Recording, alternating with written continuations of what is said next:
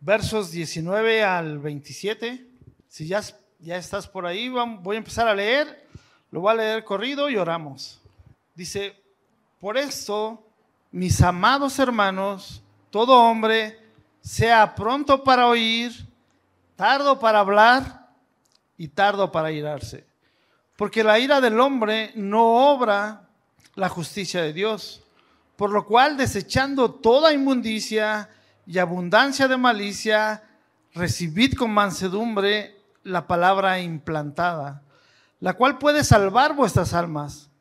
Pero sed hacedores de la palabra y no tan solamente oidores, engañándonos a vosotros mismos. Porque si alguno es oidor de la palabra, pero no hacedor de ella, este es semejante al hombre que considera en un espejo su rostro natural, porque él se considera a sí mismo y se va y luego olvida cómo era. Mas el que mira atentamente en la perfecta ley de la libertad y persevera en ella, no siendo oidor olvidadizo, sino hacedor de la obra, este será bienaventurado en lo que hace.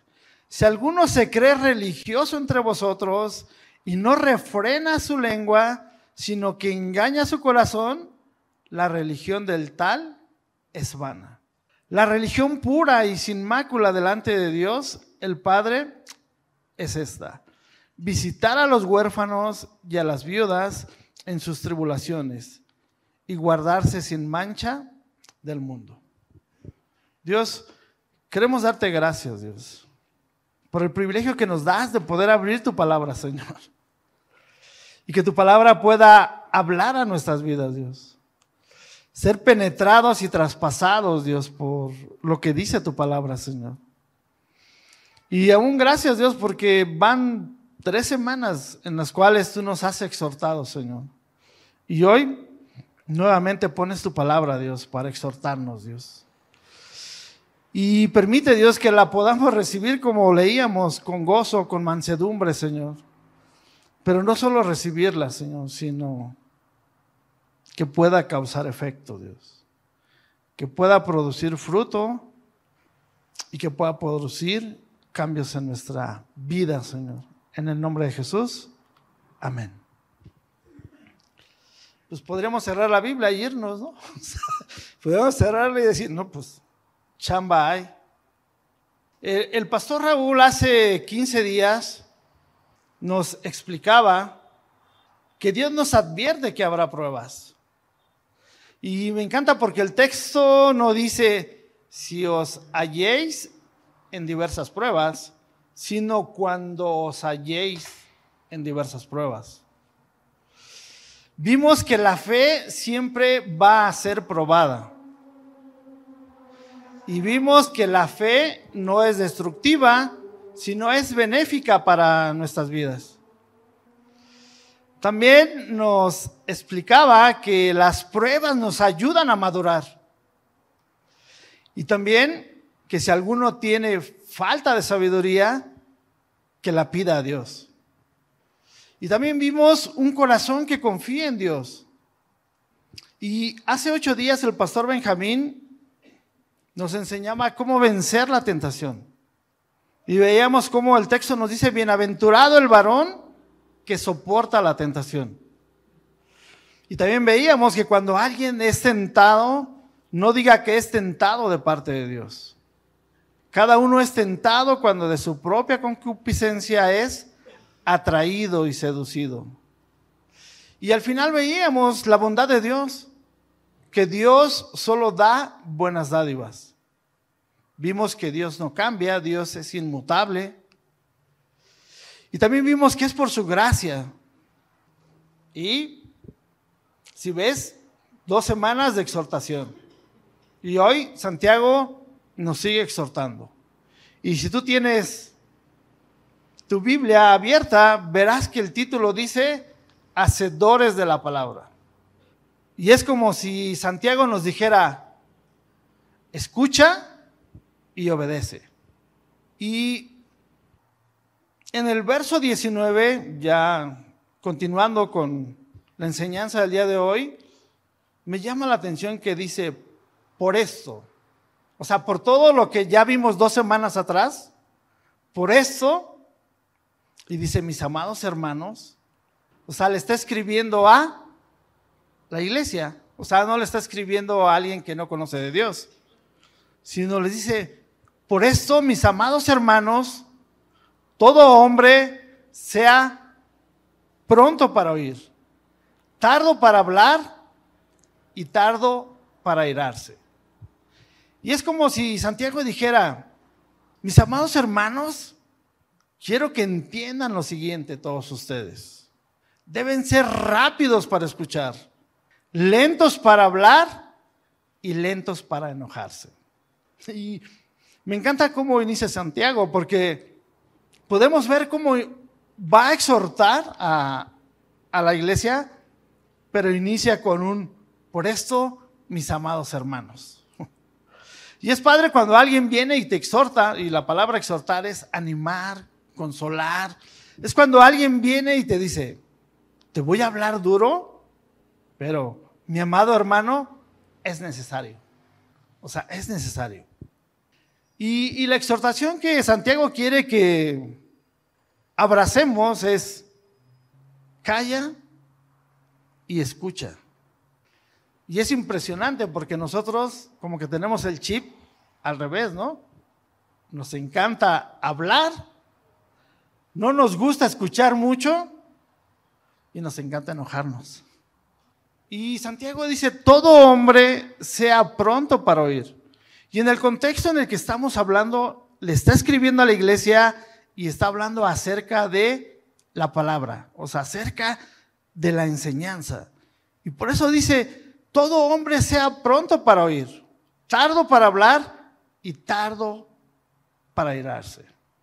Y la palabra pronto viene del griego tacus, que significa rápido, veloz, listo, pronto. Y, el enfoque que Santiago le quiere dar es, el creyente tiene que tener la disposición, tiene que estar ansioso por escuchar la palabra de Dios. Y el Señor Jesús le dice a sus discípulos, el que tiene oídos para oír, oiga en Mateo 13, 19. Y Romanos 10, 17 dice, así que la fe es por el oír y el oír la palabra de Dios. Y de repente te preguntarías, ¿qué es oír? ¿Qué tengo que oír? El Señor Jesús, diciéndole a sus discípulos en Mateo 4:24, en la primera parte, les dijo, mirad lo que oís, mirad lo que oís. Es importante lo que oímos. Y en Lucas 8:18 Jesús también les dijo a sus discípulos, mirad pues cómo oís. O sea, mira lo que oyes y mira cómo lo oyes. Y, Santiago lo que está tratando de decirnos es, la parábola está en tu cara. La parábola está en tu cara. Dios nos dio dos oídos que están abiertos. Nos dio una lengua y está encerrada entre los dientes y los labios. Entonces, ahí hay una parábola. Dios nos dio dos oídos y dice, mis amados hermanos, todo hombre, y no le des el codazo y le digas al marido, todo hombre, no, no, o sea, ahí todo hombre es, vamos todos, sea pronto para oír tenga esa ansiedad de ir y escuchar la palabra. Tenga esa ansiedad de escuchar el mensaje. Y después dice, tardo para hablar. Y te decía, tenemos dos oídos, tenemos una boca, la que debe recordarnos que tengo que escuchar más y hablar menos. Y, me encanta porque Santiago le está escribiendo a la iglesia, está exhortando a la iglesia y de repente cuando me habla, sea tardo para hablar es, bueno, piensa lo que vas a hablar. No debes enfrascarte en debates bíblicos, en debates este, controversiales, en cosas no esenciales, que si esto sí, que si esto no. Y, y sabes, cuando veo pronto para oír y tardo para hablar, es una manera de estar centrado en la palabra, de darle la importancia a lo que está ahí. Y remata con tardo para irarse. Entonces, tres cosas. Pronto para oír, tardo para hablar y tardo para airarse. Y la palabra airarse, obviamente, pues es enojarse. Y me encanta porque el pastor Fermín, haciendo referencia a airarse, dice: airarse no es salte y que te dé el aire. O sea, airarse no es salte y que te dé el aire. Aunque algunas personas dicen, bueno, déjame, voy, voy a caminar, voy a que mis, mis ideas me se refresquen y regreso. No, no es eso. Dice Proverbios 14, 29, el que tarda en airarse es grande de entendimiento, mas el que es impaciente de espíritu enaltece la necedad. Entonces, tardo para airarse, pues es aquel que es grande en entendimiento. Un ejemplo de alguien que no cumplió con estas tres cosas de pronto para oír, tardo para hablar y tardo para irarse, en Mateo 26, 51 y 52, cuando es el arresto de Jesús, cuando estaban a punto de apresar a Jesús, Pedro fue tardo para oír, pronto para hablar y pronto para irarse y desenvainó la espada y paz, ¿no? Y casi mata a una persona. Y una vez que Santiago nos pone estas tres cosas, pronto para oír, tardo para hablar y tardo para irarse, me da una razón. Dice, porque la ira del hombre no obra la justicia de Dios. El enojo humano no produce la rectitud que Dios desea. La palabra griega de ira describe un resentimiento y un rechazo profundos en el interior. En este contexto va dirigido en contra de la palabra de Dios. Y hay personas que igual aborrecen la palabra de Dios, que tienen ira contra la palabra de Dios. Y lo vamos a ver más adelante. ¿Sabes por qué? Porque refleja su pecado porque incomoda lo que, lo que está ahí. Y es padre que Santiago incruce esto porque dice, Santiago nos advierte que no nos enojemos contra lo que dice la palabra, que no nos incomodemos con lo que dice ahí, más bien que seamos prestos para escucharla. Y es como aquel que rompe el espejo porque no le gusta la imagen que se ve reflejada y dice verso 21, por lo cual, desechando toda inmundicia y abundancia de malicia, recibid con macedumbre la palabra implantada, la cual puede salvar vuestras almas. Y es como si Santiago dijera, ¿saben qué onda? Quita lo malo, deséchalo, quita lo sucio y acepta con humildad la palabra que se ha sembrado en tu corazón. La palabra inmundicia hace referencia o habla con aquellos pecados que afectan el oído espiritual del creyente. Entonces, Santiago dice, ¿sabes qué onda? Desecha toda inmundicia y toda abundancia de malicia. Porque a la luz de Dios tenemos que estar desechando todo lo impuro, porque eso nos aleja de Dios.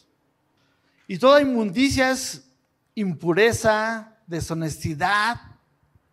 Y al final, la inmundicia y la malicia nos van a llevar al pecado. Un comentarista llamado Trapp, hablando del pecado, me llamó mucho la atención y te va a decir, bueno, él lo dijo, pero suena fuerte. Y dice que el pecado es el vómito de Dios. Digo, perdón, el pecado es el vómito del diablo. O sea, cuando tú estás en pecado, es el vómito del diablo. Y él dice, es el excremento del alma, o sea, de tus emociones, de tus sentimientos. Es la basura de la maldad. Entonces Santiago dice, desecha toda impureza, desecha toda malicia, no caigas en el pecado, porque el pecado es el vómito del diablo. Y, hace un contraste y dice, recibe con mansedumbre la palabra implantada. O sea, me dice, desecha, pero ahora abraza con mansedumbre la palabra. Y Santiago está llamando a la palabra de Dios la palabra implantada. Y toma como ejemplo la parábola del sembrador que está en, Mateo 13, 19, donde la palabra de Dios es comparada con la semilla y el corazón humano con la tierra. Y Jesús menciona cuatro clases de corazones. Número uno, el corazón duro, que ni entendió ni recibió la palabra con mansedumbre y no llevó ningún fruto. Número dos, el corazón superficial, el que se llenó de emoción pero que no tiene profundidad y tampoco llevó fruto. Número tres, el corazón ahogado, que sin haber arrepentimiento dejó que el pecado ahogara la palabra. Y el número cuatro, pues el corazón fructífero, que recibió la palabra, dejó que se arraigara y produjo una cosecha abundante. Y es padre porque Santiago dice, recibe la palabra. Y lo vamos a ver más adelante, no solo es recibir, sino tiene que producir fruto. Y tú podrás decir, bueno, ¿y cómo podría haber el fruto en mi vida? Comparte el Evangelio, gana almas para Cristo, crece en santidad, utiliza tiempo para apartarte para Dios. También el fruto puede ser, haz misericordia con el que no tiene. Comparte tus bienes. Haz buenas obras. Adora a Dios. Y, es interesante que haga esta analogía de la palabra, de cómo se siembra y demás. Porque la palabra de Dios no puede obrar en nuestra vida a menos que la recibamos correctamente. Y es lo que Santiago nos quiere dar a entender. Hay que recibir la palabra con mansedumbre para que pueda producir ese efecto. Y Santiago lo que quiere decirnos es, pudiera ser que asistimos a la iglesia, pudiera ser que no estamos creciendo. Y, Santiago dice, ojo, o sea, cuidado. Si la semilla es implantada en nuestro corazón, entonces debemos seguir las instrucciones que Santiago nos está diciendo. Y, algo padre que Santiago puede ver es que la pureza de la palabra de Dios va a preservar al creyente. Pero un creyente que no ha abrazado, que no recibió la palabra, no produce fruto, entonces podríamos decir que es un creyente inmaduro. Y también Santiago nos insta a, ok, siguiendo la analogía de la semilla, siguiendo la analogía de que la palabra es sembrada, Santiago nos dice, arranca la maleza, prepara la tierra para que pueda ser implantada la palabra de Dios. Y la frase abundancia de malicias encierra la, la idea de un, ¿has visto un jardín lleno de maleza? ¿Cómo se ve? Feo, ¿no? Y cuando hay abundancia de malicia, ese jardín, pues no se puede controlar. Y es inútil tratar de recibir la palabra de Dios en un corazón que no está preparado para recibir la palabra. Y entonces una pregunta correcta podría ser, ¿Cómo preparamos el suelo de nuestro corazón para recibir la palabra de Dios? Entonces Santiago nos está exhortando a despojaos de toda malicia, pues es confesar. Confesar si hay malicia, confesar si hay pecado, confesar, venir a Dios y pedir, Dios, perdóname. Primera de Juan 1.9 dice, si confesamos nuestros pecados, Él es fiel y justo para perdonar nuestros pecados y limpiarnos de toda maldad. También debemos meditar en la palabra, meditar en la gracia y el amor de Dios y pedir al Señor que quite toda dureza de nuestro corazón. Jeremías 4.3, hablando igual de sembrar, de maleza, Jeremías 4.3 dice, harad campo para vosotros y no sembréis entre espinos. Esto es, hay chamba que hacer, hay que quitar la maleza, hay que arar la tierra, hay que prepararla, hay que regarla, hay que sembrarla. Y cuando me habla de humildad, o sea, de aceptar la palabra con humildad, es lo opuesto a la ira. Esto es, se acepta la palabra, no se discute, se obedece, se recibe con gozo. Y, y, también hace énfasis Santiago, si no recibimos la palabra implantada, entonces nos engañamos a nosotros mismos. El pastor MacArthur dice, los creyentes deben dar respuesta positiva a las escrituras y aprovechar toda profundidad, digo, toda oportunidad que se les presente para conocer mejor la palabra de Dios y su voluntad. Y, y viene la exhortación. Verso 22, pero sed hacedores de la palabra, no tan solamente oidores, engañándonos a vosotros mismos. Otra versión dice, no solo escuchen la palabra de Dios, tienen que ponerla en práctica. De lo contrario, solamente se engañan a sí mismos. Y Santiago da un giro, la exhortación primera es recibe la palabra y ahora va ser un hacedor de la palabra. Y la misma exhortación Jesús les dijo a sus discípulos, id y hacer discípulos. O sea, la exhortación era esa. Ok, ya recibiste la palabra, ok, ya la abrazaste, tiene que dar fruto. Y el hecho de que Santiago llame a los creyentes a ser hacedores y no solo a hacer, indica que todos los aspectos de su personalidad y estilo de vida deberían caracterizarse por la obediencia a Dios. Y, me encanta porque Santiago es el enfoque que le da, ¿no? O sea, no sea solamente un oidor, sea un hacedor de la palabra. Porque si tú solo eres oidor, te estás engañando o nos estamos engañando. Si solamente oímos y no produce nada. Y, y sabes, la palabra engañar es como si esa persona realmente fuera hipócrita. Y la palabra hipócrita es alguien que, finge ser lo que no es. O sea, alguien que dice, sí la recibí, sí la abracé, todo está bien, no pasa nada. Entonces, él simplemente está fingiendo, vive de apariencias, de sentimientos. Y la exhortación es, sea hacedor.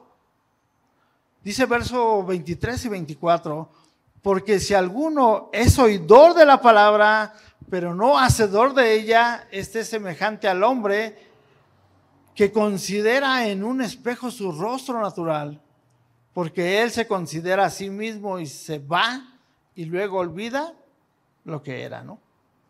Y es muy distinto una persona que escucha a la persona que tiene efecto en su vida y la pone en práctica.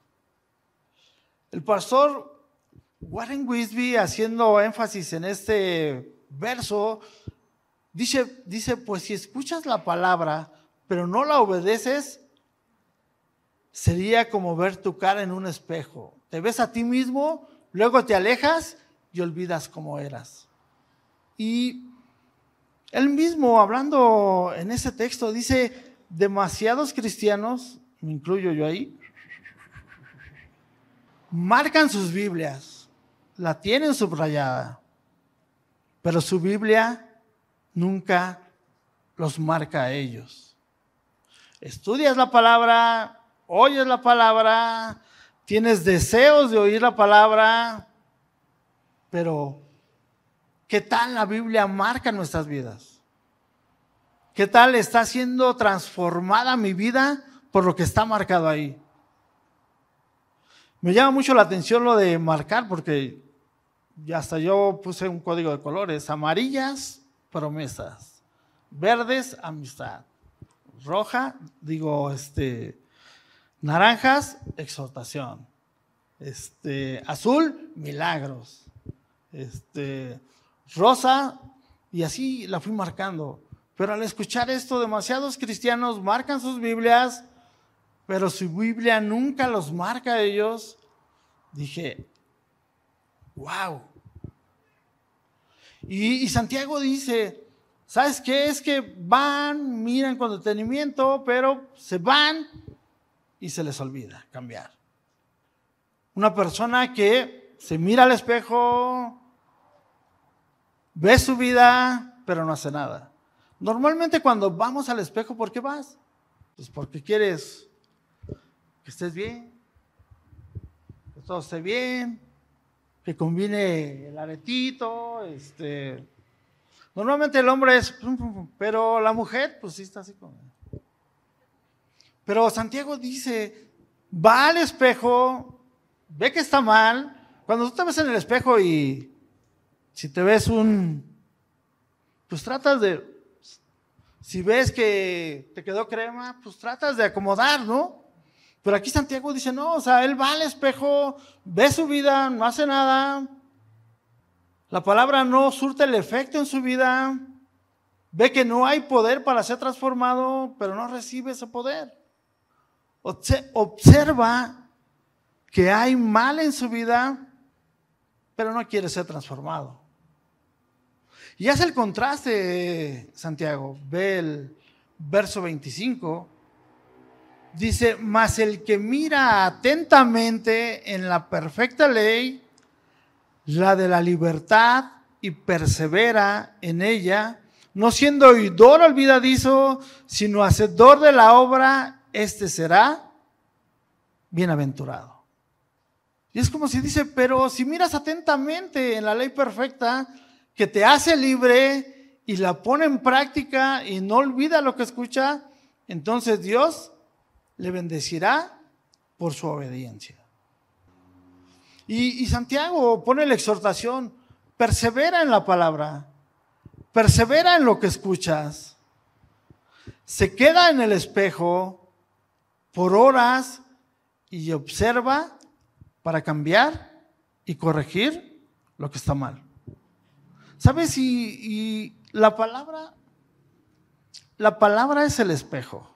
O sea, la palabra es el espejo, lo que, lo que te decía. Aquí dice, y, y la palabra a veces dice, cambia, suelta, corta, obedece, haz, retoma, persevera en ella. Y alguien que persevera es alguien que recibe la palabra, está siendo transformado, ya soltó, viene el poder del Señor a través de su Espíritu Santo y le empieza a guiar a la verdad. Empieza a recordar, a recordarle el camino a casa, empieza a decir, despójate, corta, cambia. Y sabes algo que puedo ver hasta aquí de lo que Santiago ha dicho es, no es el escuchar, sino el hacer lo que produce bendición. O sea, podemos escuchar, pero no hacer. Y aquí Santiago nos dice, no, o sea, es escuchar. O sea, escucha, pero tienes que hacer. Y cuando tú lo hagas va a producir bendición. Y la razón primordial de Santiago al decir, ve al espejo, considera, observa, ve lo que está mal, es la razón primordial por tener un espejo. O sea, ¿de qué serviría tener un espejo si tú ves y, te ves despeinado o te ves desarreglado? Eh". O sea, no, o sea, hay una razón primordial de tener un espejo. Entonces, algo padre de tener un espejo también es que si tú lo vas a usar es porque pues, quieres salir bien. Y Santiago dice eso, hay una razón primordial de tener un espejo. Te vas a ver a ti mismo y lograr verte lo más pulcro. Y si ves que la camisa que te pusiste está rota, la quitas, la cambias. Si ves que está sucia, la quitas, la cambias. Si ves que sales con una sudadera y ves que sale el sol, la quitas y la cambias. Si sales con una playerita y ves que está nublado y va a llover, la quitas. Y creo que Santiago nos quiere dar esa razón primordial de tener el espejo. Y al mirarnos al espejo de la palabra, lo más padre es que nos vemos. Y entonces podríamos decir, como dice el salmista, tal como soy Señor, sin nada que ocultar. Y entonces aquí me va a decir, estás despeinado, estás desarreglado. Y es padre porque Santiago quiere llevarnos a una lectura superficial de la Biblia.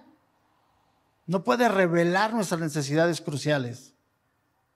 Y, si hemos de usar con provecho el espejo de Dios, que es la palabra, fijémonos en Él con presteza, con atención.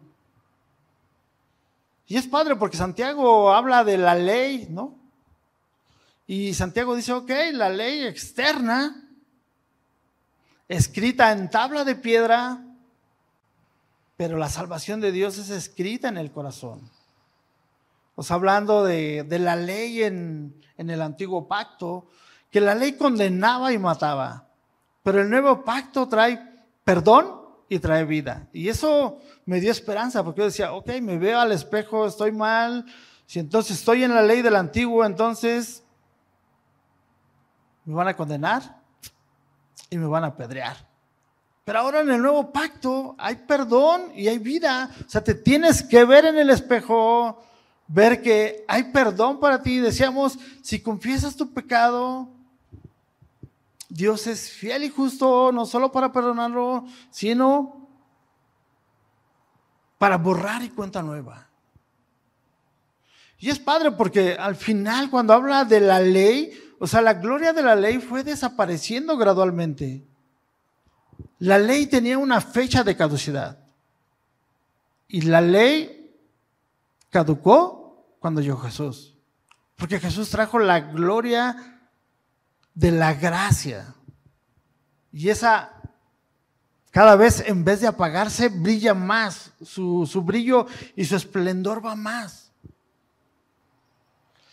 Y el propósito de Dios al darnos su palabra, al dejárnosla, no solo era informar, o sea, no era informarnos acontecimientos, hechos, no, sino transformar nuestras mentes, transformar nuestros corazones y lo más padre es restaurar nuestras almas.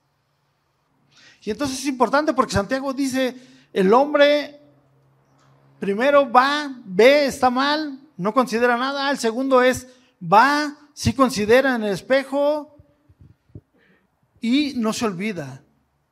La información que recibe crea un efecto en su vida. Y creo que esa es la invitación. El que lee y escucha la palabra puede ver no solo sus acciones, sino también sus motivos, también sus deseos, también la intención de su corazón y también su condición interior. Eso lo dice el pastor Charles Spurgeon. Dice verso 26, una vez que ya viste, ya contemplaste, dice, si alguno se cree religioso entre vosotros y no refrena su lengua, sino que se engaña, sino que engaña su corazón, la religión del tal es vana, ¿no? Y lo primero que vimos es, ok, recibe la palabra. Lo segundo que vimos es, sea hacedor de la palabra. Y aquí lo tercero que vamos a ver es, ¿cómo se ve una persona que ha sido transformada?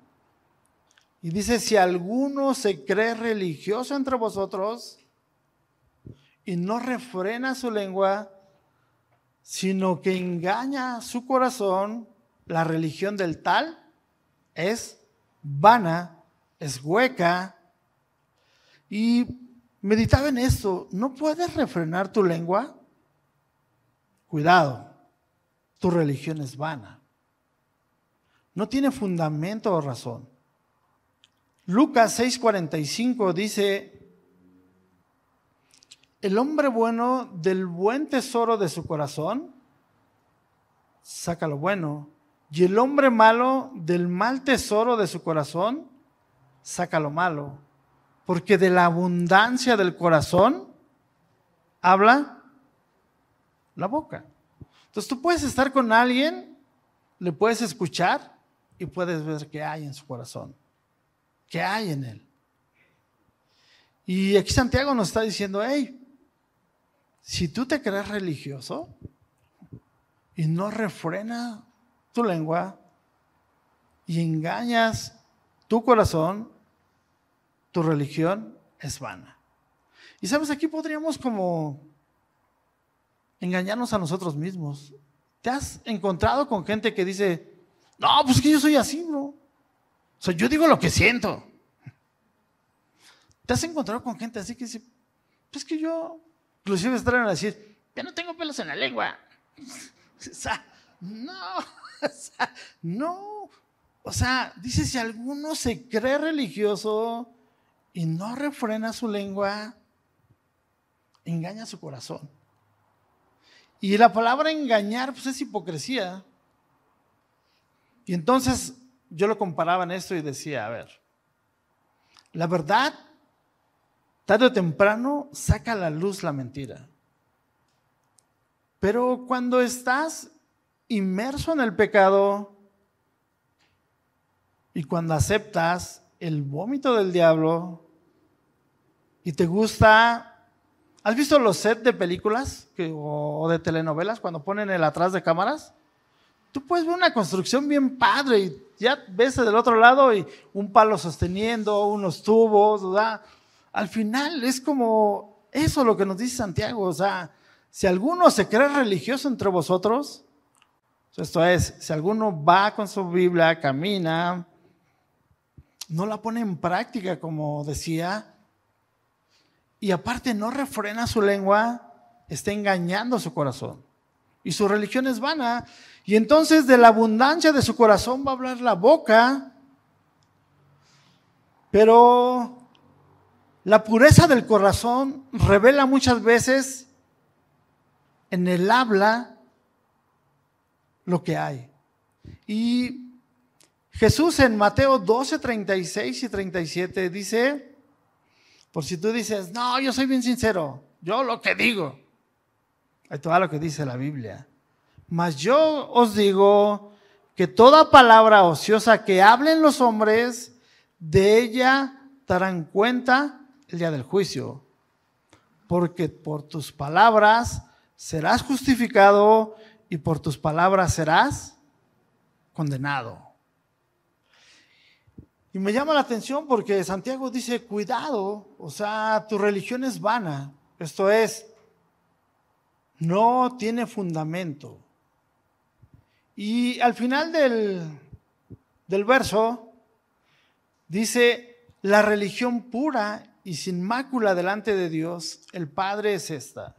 Visita a los huérfanos y a las viudas en sus tribulaciones y guardará sin mancha del mundo.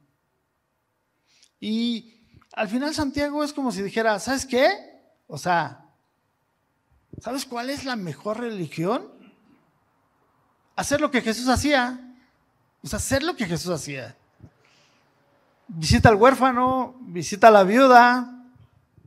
Guárdate de la mancha del mundo. Y está padre la, la exhortación que pone Santiago. O sea, ok, haz lo que Jesús hacía. Ya tienes el ejemplo. Sepárate de este mundo. Romanos 12.1 dice, así que hermanos, os ruego por las misericordias de Dios que presentéis vuestros cuerpos en sacrificio vivo, santo, apartado. Y en el siguiente dice, no os conforméis a este siglo. Y me gusta la NTV que dice, no te amoldes, no te amoldes este mundo. Y, y aquí lo que está diciendo es, guárdense sin mancha del mundo. Entonces, resumiendo, seamos prontos para oír, tardos para hablar y tardos para airarnos, en el sentido de la palabra. Y creo que también nos sirve en la parte humana, ¿no? O sea, ¿a quién no le sirve el pronto para oír, bro? Tardo para hablar y tardo para airarse. Desecha toda inmundicia y toda malicia. Recibe con mansedumbre la palabra sea hacedor de ella.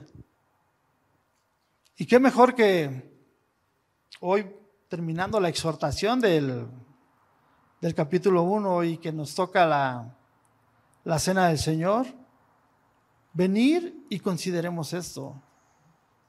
Prontos para oír, tardos para hablar, tardo para irarme. Desecha toda la inmundicia y toda malicia Recibe con mansedumbre la palabra implantada. Permite que esa palabra implantada dé fruto. Y seamos hacedores de la palabra. No tan solamente oidores. Porque si no, somos religiosos. Y entonces engañamos nuestro corazón. Y nuestra religión es vana. Entonces, tienes los elementos del Señor y en lo que los tenemos ahí, acompáñame a Primera de Corintios 11, el capítulo 11, verso 23. Dice, porque yo recibí del Señor lo que también os he enseñado, que el Señor Jesús, la noche que fue entregado, tomó pan y habiendo dado gracias, lo partió y dijo, tomad, comed, esto es mi cuerpo, que por vosotros es partido. Haced esto en memoria de mí. Todavía no lo tomes. Quiero que medites en la exhortación que hemos recibido estas tres semanas.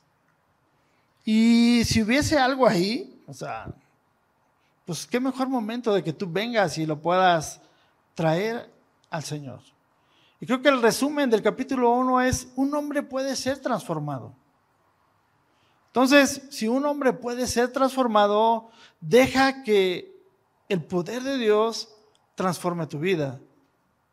Y, también si el día de hoy necesitas meditar en, en todo el capítulo 1 o aún repásalo en casa, pero toma un tiempo y medita. Dice verso 23, porque yo recibí del Señor lo que también os he enseñado, que el Señor Jesús, la noche que fue entregado, tomó pan y habiendo dado gracias, lo partió y dijo, tomad, comed, esto es mi cuerpo, que por vosotros es partido, haced esto en memoria de mí. ¿Puedes comer el pan? Asimismo tomó también la copa después de haber cenado, diciendo, esta es la copa en el nuevo pacto, en mi sangre. Haced esto todas las veces que la bebieres en memoria de mí. Así pues, todas las veces que comieres este pan y bebieres esta copa, la muerte del Señor anunciáis hasta que Él venga. Pues tómalo. Señor, gracias Dios, porque a través de tu palabra, Dios, que es el espejo, Dios, que revela nuestra condición, Dios. Es como podemos ver, Señor, tu obra transformadora, Dios. en nuestras vidas, Señor. Y ayúdanos, Señor, a tener tiempos de intimidad contigo, Dios. Donde al escudriñar tu palabra, Señor, sea el espejo, Dios. Donde podamos ver, Señor, lo que realmente estorba, Dios, para poder ser plenos, Dios, en ti, Señor.